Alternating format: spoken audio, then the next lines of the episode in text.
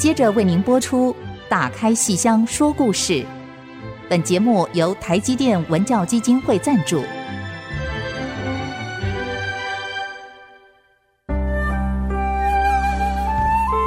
打开戏箱子，看见台上的精彩一刻。戏箱子里还有许多你不知道的喜怒哀乐、悲欢离合。让戏曲专家王安琪、罗世龙和您一起打开戏箱说故事。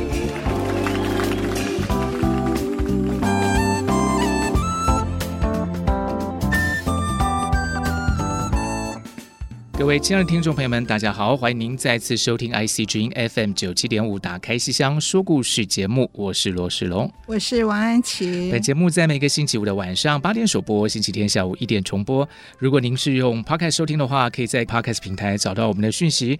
如果您有各种建议、各种问题、各种疑难杂症，都欢迎随时写电子小纸条给我们，我们会热情的为您服务。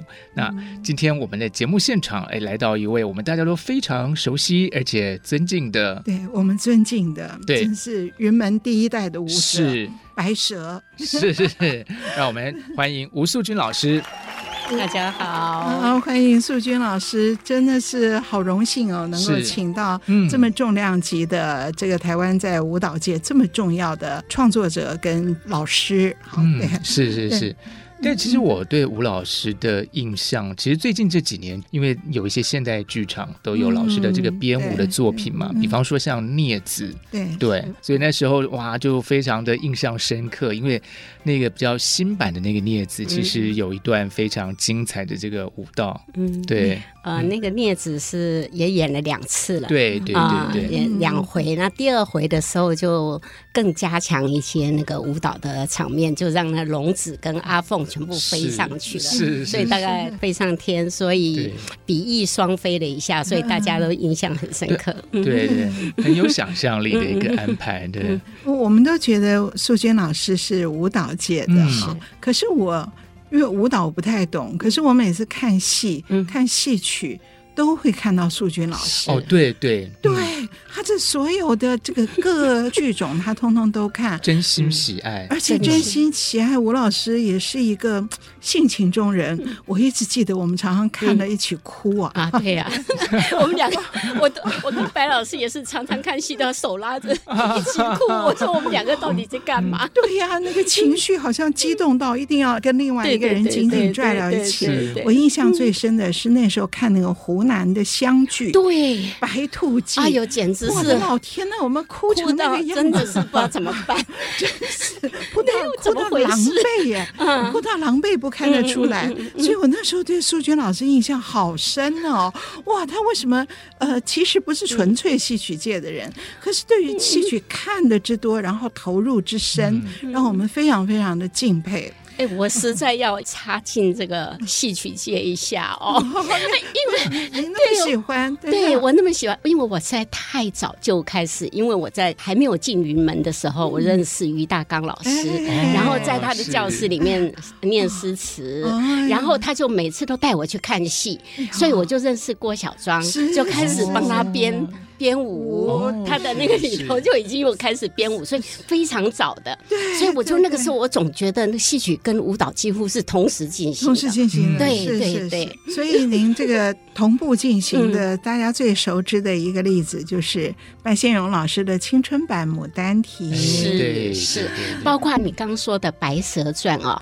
其实我第一次跟那个吴兴国配，哎哎哎，吴兴国他根本是学武生的嘛。对啊。那我我虽然不是。是戏曲界，可是因为我们在开始编的时候，其实用了非常多的戏曲身段，是是是，所以那个时候其实。用在这里头，我觉得真的是同步进行哎，好像舞蹈可能因为从小就学，可是戏曲是我后来的挚爱，你知道吗？着迷，我哎着迷的不得了，尤其我真的是拜入梁秀娟老师门下的，真的是我跟他呃到他家每个礼拜，因为他那个时候台北艺术大学舞蹈系刚成立的时候，是请梁秀娟老师来教身段。那我们那个时候身段跟武功是非常重要的，就是武生的功夫跟旦角的。的身段动作。然后呃，林老师就派我呃当那个梁秀娟老师的助教。好，然后这个助教是跟在他旁边帮他上课的，所以我那个时候因为我们课排了很多。身段的课不是像现在一个礼拜一次，那个时候我记得是每天都有课的，所以对不得了，就是说每年级他每天都有课，所以我几乎一个礼拜要去他家三天以上，所以就跟了他七年。哇，嗯，这个这个功夫太深了。后来出了一本书嘛，对对对对，他他真的是跟着他很久，所以我虽然没有在戏曲里面科班里面出来，哎，我们那个时候还是去那个去复兴剧校上武功课哦。早上跟着一起压腿练早功，因为那个云门的一开始跟苏胜士老师、跟朱露豪老师、跟什么，全部都是一起上课的，所以我们那个那个时候的功底，大概跟现在的一般人在学，恐怕还超过，哎，超过，超过的，因为是完全是挚爱，对对对，所以所以那个投入是完全不是受压迫的，是是是是是。所以您这个在戏曲里编舞那么悠游自得，那么自在，能够融会贯通哈。所以你看《青春版牡丹亭》到明年就整二十年了。对，当年二零零四年的四月。在台北首演，对，嗯，然后到明年的四月，就真的是整二十年，这二十年影响好大好大哦，是。哇，尤其是在大陆哦，因为在那个各大学，哎，就说百大大学里面演出的时候，我自己真的觉得不可思议，真是真的不可思议，有这种影响力，嗯，对，在台湾的影响也非常非常深远，嗯，就是我觉得不仅是在校园，而是他对整个剧坛对。整个文化的思潮，嗯，真的是白老师的昆曲复兴，嗯、就如同他二零二一年拍的那一部《牡丹还魂》纪录片是一样的。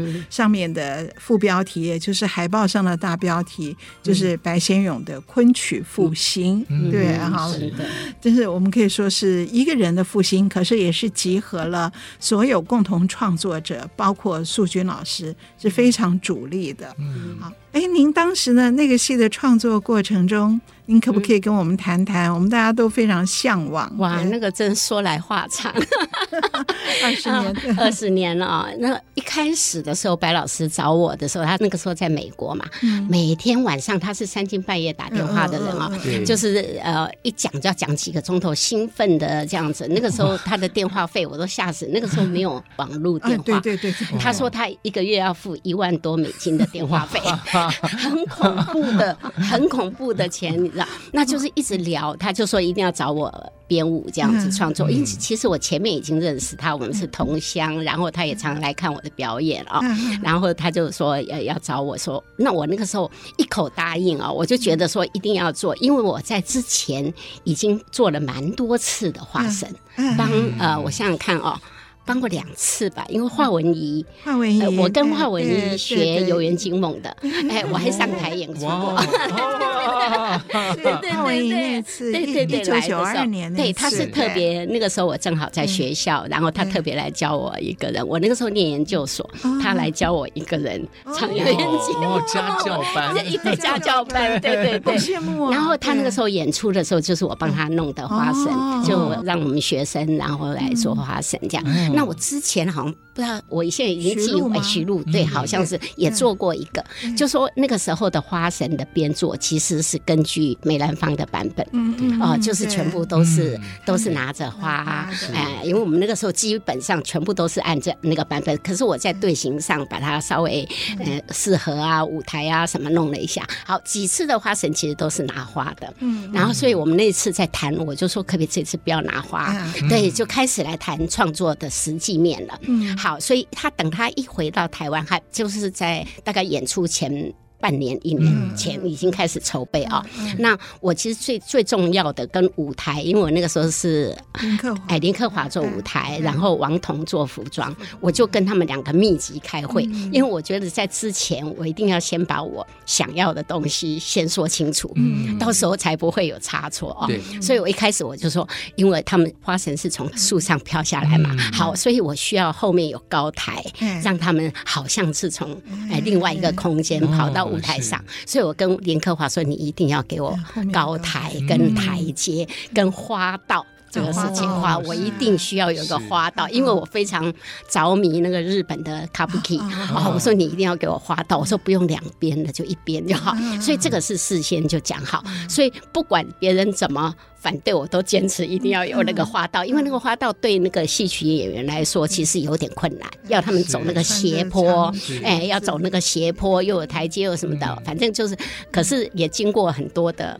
讨论。好，所以我的花道跟他一开始就确定了，我就不怕了。我就想说，这样就会有几个空间可以用，因为你放到大舞台哦，跟那个小舞台的思考要完全不一样，那个空间太高了。所以我一开始就从这个舞台上切入，然后服装呢，我去跟王彤谈的时候，我说因为那个斗篷，我是觉得我很爱的 斗篷，那我就说，哎，要有斗篷来当那个，因为如果没有花的话，你身上必须有一些东西可以工作。哦，可以制造那个舞台效果，而且我希望那些花神是飘下来的哦，不是走路出来的，所以一定要有一些对风的感觉，有风。好，那这个也是确定的，所以宽度啊什么，我都去跟他们很细的谈。然后接下来就是那个道具，就是那个我其实是一开始是想。柳枝这件事，因为因为有柳枝嘛，他们本来是拿柳枝，然后我们开始排练也是用柳枝，那他们那个苏坤就做了一个很粗的柳枝，然后上面有那个那个树叶啊，这样排几次，我觉得实在太丑了，你知道，太太粗鲁了，那个拿一个这个树枝，我说这样实在一点美感都没有。后来我就说那就简单一点，就用那个帆嘛，就是高一点的枝，结果他们也是用竹竿啊什么弄，那个高度都不对。我说国家剧院，我们量一下那个高度到底多高？我希望那个不止下面有风，上面也要有风，对，也要有那个感觉。所以这个其实几个翻，后来我们确定，因为本来剧本里头是只有呃两幕，就是呃惊梦跟离魂有花神界，哦，好像回声没有。对，回声没有，回声没有。后来我们就觉得，为了要圆满起见，对，就把它变成三幕，所以就是绿色、白色、红色都出来了啊，就是各种寓意都出来。了。哎，对对，所以这个其实在一开始的时候的设计就已经都思考到这个问题。所以我们在舞台上赏心悦目看到的这些，其实背后有很细腻的一个思考过程哦。那个开会的开了无数次。是每个月一万多块美金的电话 费，对，重金打造的牡丹花，真的。是是是。我们先休息一下，马上回来再跟素君老师再谈谈这些创作的心路历程。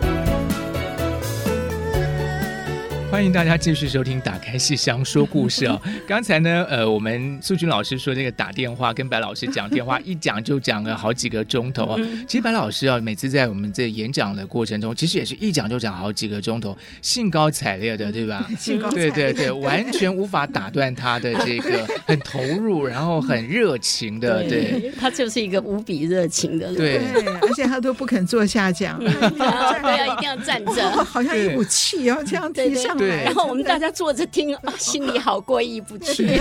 听说白老师有练气功，听说啊，听说他有一次跟我们吃饭的时候讲的，然后对，然后我就觉得我听得很神乎其技这样子的，我很想跟着练。所以我们就遥想当年素娟老师跟白老师开会讨论这个花神的服装什么？哎，听说。这个服装的当时的设计讲究到说，大家一起跑到苏州是布店里看料子。我我们在半年前我就已经哎，大概不止半年了，大概一将近一年，对，不止半年。我是在学校上课嘛，那我五六日没课，我就是。一趟飞机到苏州去排练，然后礼拜一又飞回来上课，就飞好就飞来飞去，飞来飞去。那那个时候是第一次，我非常记得哦。我第一次到苏州的时候，我就带着那个许培红，哎，哎，要去拍照，哎，拍剧照，剧照。然后我们就跑到他们后台嘛，然后他们就穿他们原来的衣服嘛，原来他们有的衣服装。那个时候他还没有服装，然后就哎，那个梳头的师傅啊，就开始梳头化妆。我一看那个妆，我说我们今天是要去园林拍照啊，这个妆大概不行啊，因为太浓艳了。然后那个假睫毛戴的真长啊，就是那个整个眼睛画的圆滚滚的那种双眼皮啊，假睫毛。我说这个大概不行，我就把他们妆整个我来帮他画，你知道吗？因为我以前是学过这个呃戏曲化妆的，梳连梳头我都学过。对，对对对对对，结果啊，我就当场就把他们的妆，把假睫毛拿掉，哎，拿掉，然后哎，全部当场摘掉，然后把一些呃，就是那种很红的，把它画淡，就是画成粉粉的，然后双眼皮也不要了。然后他们每一个都觉得那个春香跟那个杜丽娘就很说这样好吗？这样好吗？本来很犹豫这样子哦，然后没有什么安全感，哎，没有安全感。然后把他们头上很多的钗环全部拿掉，就弄得简单一点，因为他们自然哎自然一点。然后因为他们前面本来都还有一块红色的，你记得他们大陆很喜欢这样，就觉得比较妖艳，比较艳丽。我不知道，我不知道那个想法是什么，我就把它全部拿掉，然后就把一些东西也拿掉。然后我还特别从台湾带的那个呃丝绢的花，我去后车站选了很多那个丝绢，就比较柔的、比较雅的那个哎丝绢的花给他们带上，然后我们就到园林里头去拍照了，就拍出来以后就。牡丹亭很多的宣传照 都用来第一次的，都是用那个，然后大家都觉得哇美的不得了。后来演出常常一看到我到后台就老师帮我化妆，我说我不是来化妆的，老师帮我把假睫毛拿掉，我不是来化妆的。我说我说我说我怎么要做那么多事啊？好，那包括那个服装其实是全部找绣娘啊，因为苏州的苏绣本来就很棒嘛，哇那个几百个绣娘排开那个工厂厉害的不得了。跟你讲，真的是一朵花一朵花，哎，那个尤其是那个王彤，我觉得他的设计稿非常的精细。就说，譬如说我的那个十二花神哦，每一个花神是用什么花，那花是什么样排列，然后用什么颜色，它都是标出来的，就非常的仔细。然后我们里面我看大概有两百套衣服吧，真的很恐怖，因为那个杜丽娘每一套出来都要换，每一出场都要换，嗯，那个尤其主角们每一场都要换的，而且。你知道我们首演的时候，在后台那个墙上贴的满满一张照片，一张眉目的要穿的衣服都要对照。然后那个，我觉得王彤，我就非常的细心啊。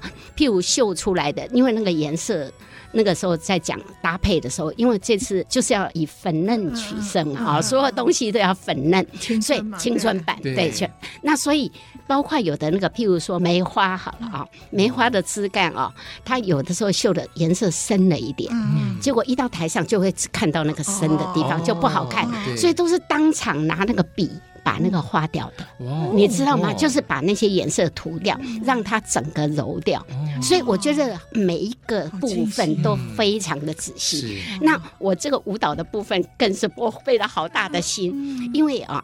他们苏坤他的里面的成员其实要演十二个花神，其实不够，人数不够，所以他是从南京找来的一些女孩子，所以我那个时候在排练的时候，其实有点困难。嗯，因为我加了大花神嘛，啊，有有那个大花神跟男花神、女花神，所以那女花神其实是不够的，所以就要找南京的女孩。那就因为不是同一个团的，那他们那个态度哦，我一开始去我就觉得我很受不了，因为我在学校哦，我们舞蹈室是非常有规律的，非常有规矩。我们老师在上课，没有人敢坐下来，没有人敢在那边讲话什么，大家随时就是讲完就要做，讲完就要坐。我已经习惯了，我当老师当了五十年，好了，所以，所以当他们那边我在讲话，他们坐下来的时候，我就，哦，我就我就已经快疯了，你知道吗？我就想说，哎，怎么有这种规矩啊？我又不知道哦。好，然后尤其是每次一没到他的，就已经跑进去，就要又要叫人出来。哇，我那个时候一开始我就很受不了，我觉得有点真的是没规矩哦。那我去不是直接排舞，我是开始先上课。因为我觉得我一开始的概念就是，我不要让他们做不会的动作。一开始他们在问我说要不要舞蹈演员，我觉得那个语言会不统一，呃，因为你在台上就不同国家的人，哎，不同国家的那个讲话沟通不了，所以我觉得我们在帮戏剧编舞或在帮戏曲编舞的时候，我觉得我最大的那个就是绝对不可以破坏它原来的美学，你知道，因为如果只在纯粹做舞蹈的话，我爱怎么都可以，对，因为我可以创造一种不同样的语言。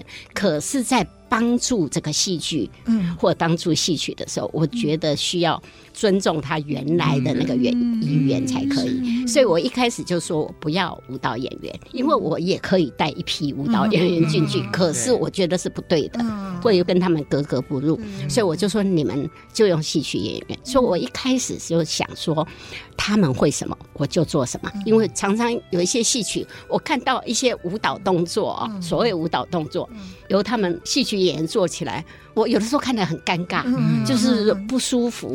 哎哎，不会嘛？就看起来就为什么要做一个二流的东西哦？就这个就很伤脑筋。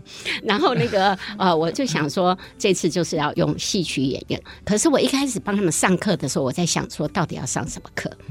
因为他们所有的身段什么都没问题，对不对？所以我其实开始上。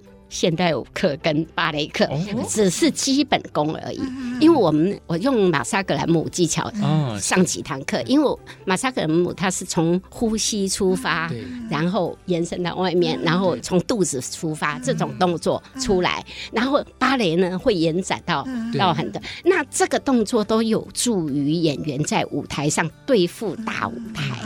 这个东西是很有帮助。譬如他们演员每次到这里就没了，可是我们其实是要到那里，到观众的最后一排观众，我们的手是要指到最，眼睛跟手是要投到最后一排观众。过来的时候是要一个一个观众数过来。好，这个东西是不一样的。那这些东西，我其实把这些。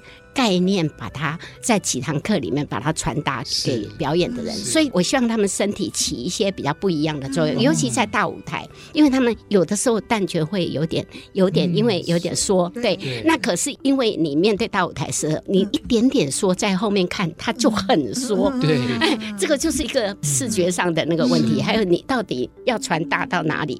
你在小舞台，你只要传到十二排已经到底了，对不对？那那个我们要传二十四排，还有三。楼怎么办？三楼观众不止三楼哎，不止三楼，四楼。我好像二零零四年是做四楼的时候，对 对，所以这个就是有有各种的技术问题需要解决。所以我其实在开始上课是帮他们上这个课，所以我才排练。所以我觉得那个课对他们应该是有蛮有帮助的。哎，包括所有主角都来上课。所以是说，把这个其实我们想让昆曲是一个很有内敛的这个成分。是是，其实我觉得相通的，相通的。我后来有那么多年了，嗯。不要以为那个什么古典跟现在什么，我觉得身体是相通的，它的那个概念是相通。你做到那一点，它自然就有那个东西出来。而且你不要以为它是干戈，但那我们当我们下沉的时候，我们要提有没有？我们提的时候，我们东西要下沉。那这个东西，我觉得古今中外，我觉得很多东西都相通。华文怡的身体就看得很清楚，对对对对，身体整个是延展的，对对对对对，然后然后就就是从里面里面出来，然后对对对。观众最后一排的都看得到他，这个是非常重要。我觉得这个其实就现代舞跟芭蕾舞的很多概念，我觉得这个是相同的。是这个好棒哦，是这个叫做无限延展的内敛美感。我可不可以这样综合综合起来这样子讲？好，我回家写一篇论文。我们先休息一下，马上回来。哦，好棒哦。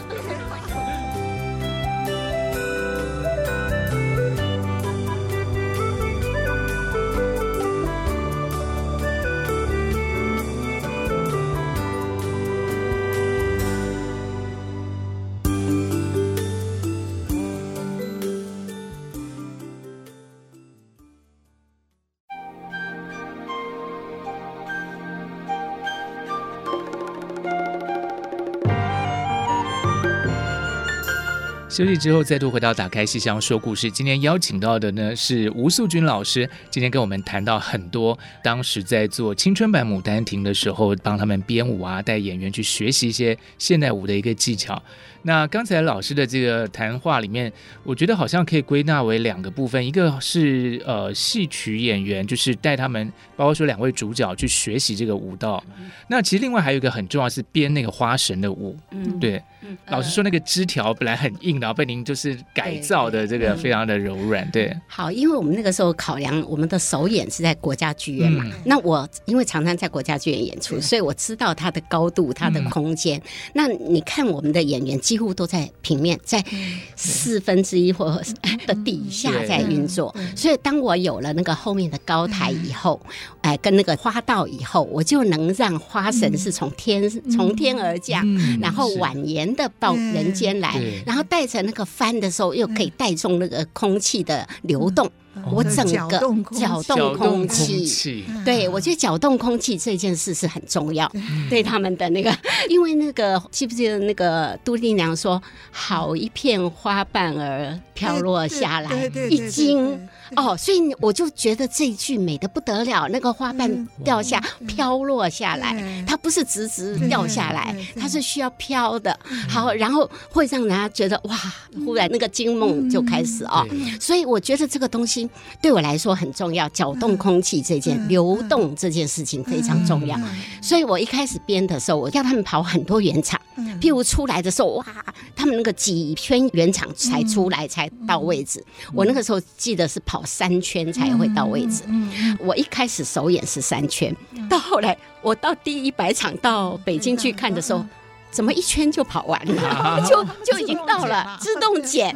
我说为什么要减呢？我不是跑三圈吗？他说一圈跟三圈还不是一样吗？我说大大不同，差很多，大差很多。因为那个速度在同样的音乐里面，你跑三圈，你想想看，那个速度是这样，所以完全需要搅动空气。所以我就很生气，说一定要跑回三圈。后来是真的是跑回三圈，我不知道现在怎样，我就又有点担心了。可是因为我后来，我其实里面有一个。等于是呃帮我排练的是吕佳，就是演那个杨婆的，她是一个非常好的演员，哎对，很红，她非常好，而且很认真。我觉得她里面哦，因为她也演花神，那那个时候就是只有她一个啊最认真，最认真。我是我觉得人红不是没道理的，真的不是，她一定有她后面的，因为一轮到花神，大家都不大开心，不知道为什么，因为是演配角嘛，在里面好像无足轻重，龙套就是。龙套，这这是很伤脑筋。可是这个龙套，白老师又觉得这个是很重要的龙套，因为它就是带动整个故事的发生的东西。那我们即使在编龙套，我们也是要尽心尽力要把它做好，因为它对一出戏真的很重要。你没有了它，它整个大的气派，你看只靠几个主角的话，它就不是一台大戏。因为我们那个时候是要做大戏，这个就问题来了。好，它就非常需要这个龙套，千万。不要小看龙套，真的，你做不好就整出戏都毁了。我现在很佩服国光，就这一点。非常好。每次每一个龙套，每一个那个家丁都是恰如其分，都有我是龙套的概念，对，不可以有这概念，这个是真的很重要。好，所以我觉得这个三圈是一定要的，因为只有三圈在同一个时间里面的三圈，它才能把衣服飘起来，什么东西飘。飘起来，然后带领这个东西把空气搅动起来。好，这个东西是很重要。所以很多时候啊，不是你编做的技巧多好，真的是要把你想要达到的东西哦，怎么样准确的做出来啊？那我觉得这个是真的是很重要。所以您说这个舞蹈本身倒并不是需要那么多的技巧。对，其实很多东西都不是这样，那种很简单东西反而最难。你把它做到极致哦，那个真的你。你看那个王熙凤，你看那个海敏，你看那个背后那个多难呐、啊，那个真的很厉害，对不对？那很多厉害的都是这样，都是那么那么一点点东西，你把它捏捏好了，它就好了。所以这个花神真的是，你只要把那个流动的空气流动起来，它就好了。懂不懂啊？就是到后来他们你要讲，哎，他们后来也都排的不错。我觉得吕嘉是起了很大的作用在里面哦。那因为他自己身体力行，他又当花神又来排，所以后来我觉得他现在分量也越来越大，也可以带动这些。那我希望他们越来越好。那因为要去香港，因为他们又要演三天版的《牡丹亭》，嗯，对对，在香港。二十周年二十周年的系列。暖身暖身，对，在香港，哎，对，戏剧香港的是停了好多年的疫情，对对对，停了好多年，对，这个没办法，因为实在隔太远了，我也不可能每一场都跑去嘛。对他们重要的场合的时候，譬如说要出国公演或者什么，我会再去调一次，所以就确保那个品质。哎，这个我觉得是，哎，这没办法，在台湾就方便多了，就在那边。原班人马就是除了这个沈凤英、于九龄、沈国芳，哎，对，还有花神也，花神不会是原班人马，花神可能哎会换。就是问题，就是花生都是会坏，担心，对呀，那也没办法，这个就是只好靠吕家了。要 重新帮他们上过课吗？没有哎，哎，吕家真的很认真，吕家一直在里面，他一直在里面，还在演，真还在演。然后他很好玩，他来台湾几次哦，他还跑到我们系上去上课，嗯，他是很认真，很上现代舞课，嗯，来短短的短短的时间，他都会跑来上课。他是梁谷英老师的对对对对对对对对对对对，他是真的很认真，这么这么求上进。对对对，我他们有几个角色我真的很喜欢，譬如那个除了沈凤英跟于九龄之外，那个春香我也很喜欢，沈国芳好可爱哦，哎，我觉得他那个样子哦，台湾。很很没有哦，没有，是不是？好可爱，好可爱，又不是故作，对对，他就是完全就是江南那种，就是就是苏州那种细细，哎，我好喜欢他，就是好可爱。我在想说，哇，这个花旦不得了，因为他有一次因为怀孕生小孩啊，然后就别的人来带他演嘛，我去看的就完全完全不知道怎么办，真的差很多哎呀，真是这演员真的没。这这没办法，这就要一直担心，一直担心。啊！对，真的是。二十年，二十年真不容易。而且而且他不老哎，他尤其沈国芳，沈国芳真的是完全是个小春香的样子。哇，这个还真是真不错。呃，《牡丹亭》哦，现在已经演了四百四百多四百五十几场了吧？四百多场，对对，进攻五百场。然后除了美国巡演以外啊，呃，到过伦敦啊，什么莫斯科啊，什么希腊啊，所以我觉得也是还蛮了不起，真的了了不起，真的蛮了不起的，佩服。整个国际化，对国际化，对呀，全靠白老师，真的白老师太厉害，太厉害了。一朵牡丹的这个芬芳飘遍了全世界，角。动了全世界的空气，可 以，用的好，好多 金句，没有，没有，我是我是被素君老师启发的，我就想要说那个花香，那个花香这样在全世界就搅动了世界的文化空气，非常的不简单，对啊，好厉害的诗人，诗人，诗人，真的，在当年是在台北首演。的，哇。好恐怖哦！你知道我们首演前紧张到以为完全演不成了，反正都是最后一秒，最后一秒，什么都最后一秒才弄出来。嗯，好可怕，什么东西你不知道？完成不了啊，好多，包括人员。那个时候，你知道白老师都已经跑到机场去准备要飞到北京去，要他们来了。那个时候反正很紧张，都是最后一秒才成型。那个道具大概晚了几天来，所以我们进剧场是三天。装台哎，装堂是从早到晚二十四小时没有间断，才把它台装完。通常晚上他不给我们。对对，那个是二十四小时，真的是二十四小时，他们根本装不完，只有他才行，太恐怖了。反正惊险万状，我觉得我跟白老师合作常常都惊险万状，我们每次可是都化险为夷，真的真的，我觉得我们是福大命大之人。那我们都要来好好听一听，到底有哪些惊险的事情哦。我们先休息一下哦。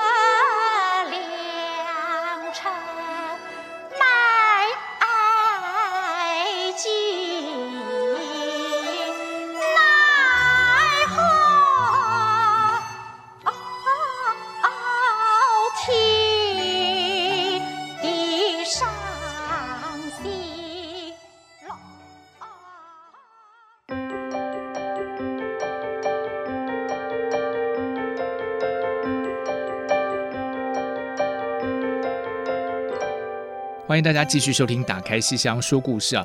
这说起这《牡丹亭》，真是一个又一个讲不完的好听的故事啊！这个二十年来。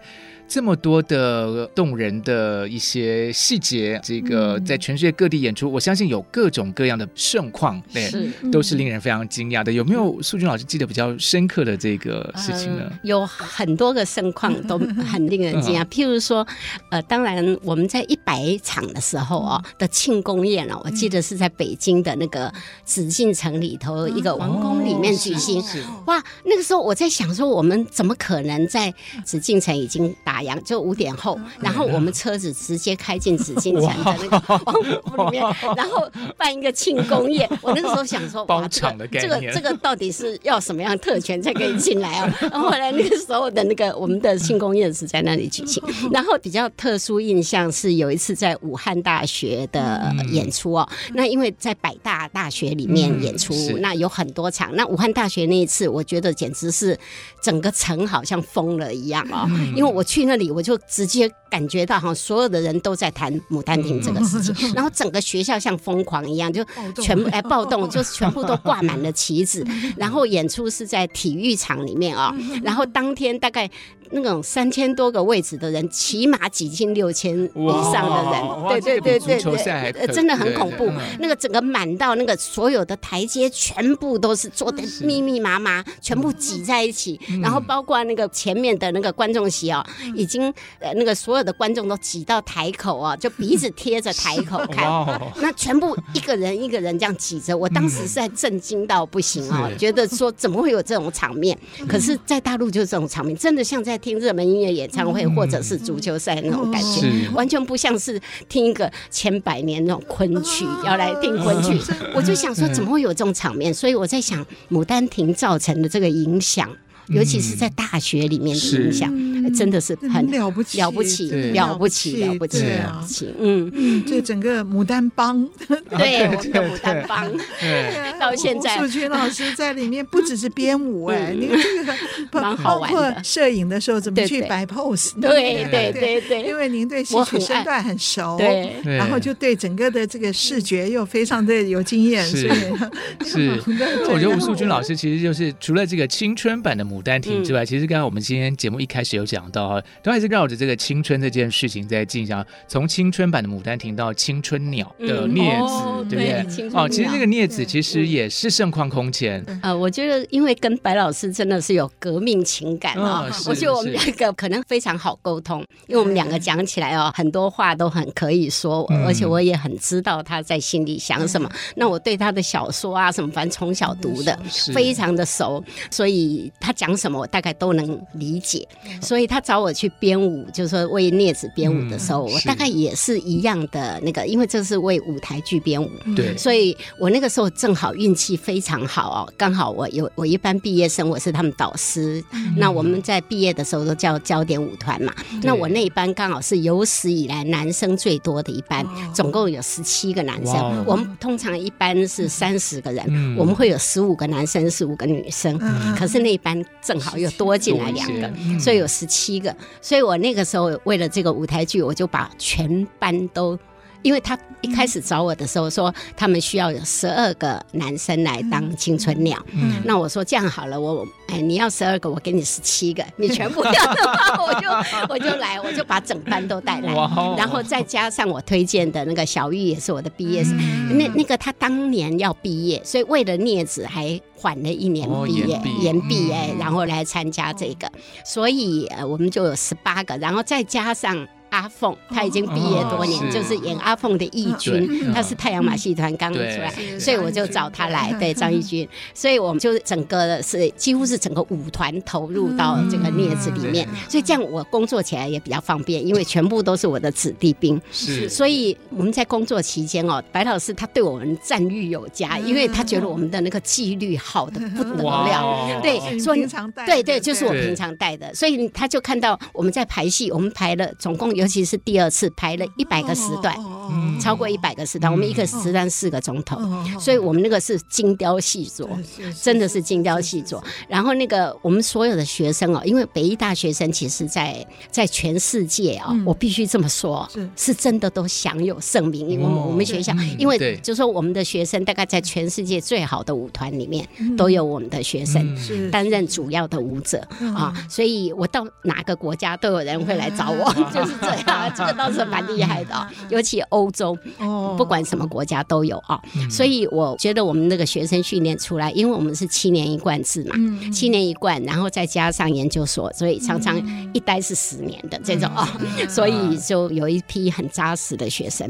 所以我这个当我所有学生进去的时候，我就知道说我起码可以保证他的质量啊，这个东西。所以在沟通的过程或什么，还有学生的那个态度上啊，我觉得都很让我还蛮满意的，嗯，很不错。那您做了两次，是。也只做了两次，对对对对，这两次有什么样的不同？不同哦，呃，因为第一次没有经过疫情嘛，啊，就很顺利的演出了啊啊，然后那个时候就说，呃，第一次你记不记得是唐美云当的那个当那个杨教头，很特别，很特别，很特别，对不对？对。因为第二次哦，因为唐美云她的哎档期撞到，所以我们就换了杨教头，所以换了男生以后，那他跟小玉就有一些舞。就是也蛮好玩的啦，也是不同的那个，我就多了几个徒弟出来了啊，就因为龙子也要跳舞了嘛，这下子，哎，就是比较多的舞蹈，跟那个杨教头啊，跟那个什么阿青啊，我们就我就稍微再加重一点他们的那个那个表现的那个东西。可是第二次因为有疫情的关系，我们延了半年，可是也因为这半年就让我们更扎实了，精雕哎，精雕细琢，琢真的是精雕细琢，真的是运气哈，我觉得老天保佑，每次演出。都有惊无险。我觉得那个阿凤的舞其实印象真的很深刻，那就整个吊在那边，然后那个上上下下，对对对，那个对。你知道那个阿凤是很不得了啊！一军以前没有做过绸吊这个事，你不要以为他是那个太阳太阳马戏团就都会，不是，他是硬学的。我说我这个需要在空中飘，那说到底要绳子呢，还是要什么东西？好，我们就决定用绸带，因为那个决定了绸带以后，他就去练很多动作。那有一个动作，你记不记得？他从上面就。滑下来，然后很快滑下来，然后下面笼子跟他两个刚好头对头。好，我们要在那个头对头的那个那瞬间停。那那个动作哦，因为他的绸带是缠在身上，那他需要一放，直接在绸带上滑下来。结果在排练要演出的那场，就一滑下来哦，他的那个胯这边的一块皮哦，一块肉全部撕掉，全部撕掉，不是痛，是真的看到骨头。你不要，我吓死，马上。送急诊室，我送他去急诊室啊！我我差点昏倒，我跟你讲，我哭到我都不知道怎么办，因为我看他痛的，因为我从来我也没看过他哭成这样，因为是太痛了。对，你知道，然后那个在处理伤口啊，他问我说：“老师，我会不会要截肢啊？” 哎呦，我差点，我真的，你说我是不是马上昏倒？哦，我真的是吓得我半死，然后还好，就后来就赶快把他扶起来啊什么，他继续演，演出前第一场就这样。所以他就是抱着伤继续跳。上台的时候是，对对对，所以每一场下来都吓死我，很恐怖吧？会不会这样？很恐怖。哎，可是我第二次演出的时候，我说我们换掉这个动作，因为我们干脆让绳子帮你放下来。结果试了好几次，那个速度都不对。结果他说：“老师，我不要改这个动作，我不要改。” 好敬业哦，对，好可怕，真的很恐怖，缠着纱布，对，对对对对对对对。我被淑君老师这样讲，我突然觉得我好想再看一次《镊子》哦，有没有 有没有可能？有没有可能？比方说改编成什么别的形式再来？有没有可能啊？哎，对，这个就是白老师一直跟我提的，从。排镊子，从演镊子开始哦，他就跟我说：“哎，这个其实把舞蹈拿出来哦，因为我里面排了八段，八段舞蹈，非常重，对对，非常重。那他说，其实把这个舞拿出来就是一个舞剧，对。哦。他说好像可以哦，对对，没有没有没有。那我就跟他说哦，如果要做一样东西哦。”其实我没有这么大的兴趣，因为我觉得我不大喜欢重复，就是很多东西制作过过了。我说我如果没有做的比这个再好的话，好像不必是我做。嗯、对。可是他一直在讲说他的呃镊子的作品啊，翻译本非常多，嗯、每个国家都有翻译本，然后也演过电视剧、啊、电影、舞台剧都有了。他说现在没有舞剧，好，那我就说这样好了哦，那我就思考了很久，所以我们现在其实。在计划，我现在因为在计划说，可能明年想做一个舞剧，就是他的舞剧，可是应该。我在想，应该不要我来编，因为我们现在有很多年轻的编舞家，非常好的年轻的，对我的学生，非常好的编舞家。然后他们现在也开始在世界上崭露头角。所以我觉得，因为白老师这个作品啊，尤其念史的呃舞台剧哦，他因为有语言关系，要到别的国家演，比较有点困难，有困难度。可是舞蹈就没有这个问题。如果是舞蹈的话，那我希望它是一个当代舞蹈剧。剧场哦，哎，就是完全跟这个不一样的，而不是不同的概念。那我希望是由一个年轻的编舞家来做这个事。那我跟白老师就在后面帮忙。那我觉得应该把年轻的好的编舞家。啊，出来。对，对这个题材，因为有这么好的题材，然后让它非常适合。舞蹈，然后这个有很多意象，你可以想象力更很多，所以我希望是一个完全跟以前看舞台剧干什么完全不一样的东西，所以我希望是一个年轻的、有当代思维的这个编舞家来做，所以我现在也很期待他可以成功，好期待哦，好期待，白老师青春版镊子，对对对。对，就是 就是。好，让我们一起。我们节目也开始会成为一个许愿池，对，就是大家老师最近每天都在跟我谈这个事，他兴奋的不得了，兴奋的不得了。那我们就把这个心愿放在心里，我们一起祈祷，他可以赶快成真。对，好，是是，我们今天节目时间差不多到这边要告一段落。今天非常谢谢苏军老师来我们节目，跟我们谈到好多好精彩的故事，希望还有机会再听素君老师来跟我们分享。谢谢，谢谢。是了，谢谢安琪老师。那打开信箱说故事，我们今天到这边要跟您说再见喽。那我们再次谢谢吴素君老师，谢谢，哎，谢谢。那我们下次再见，拜拜，拜拜，拜拜。好棒哦！你看青春版牡丹亭二十年，然后变成镊子青春版，对，这个镊 子本身已经很青春了，青春了，对对对对对对。本节目由台积电文教基金会赞助播出。台积电文教基金会深耕文化经典，引动艺术风潮，与您共筑美善社会。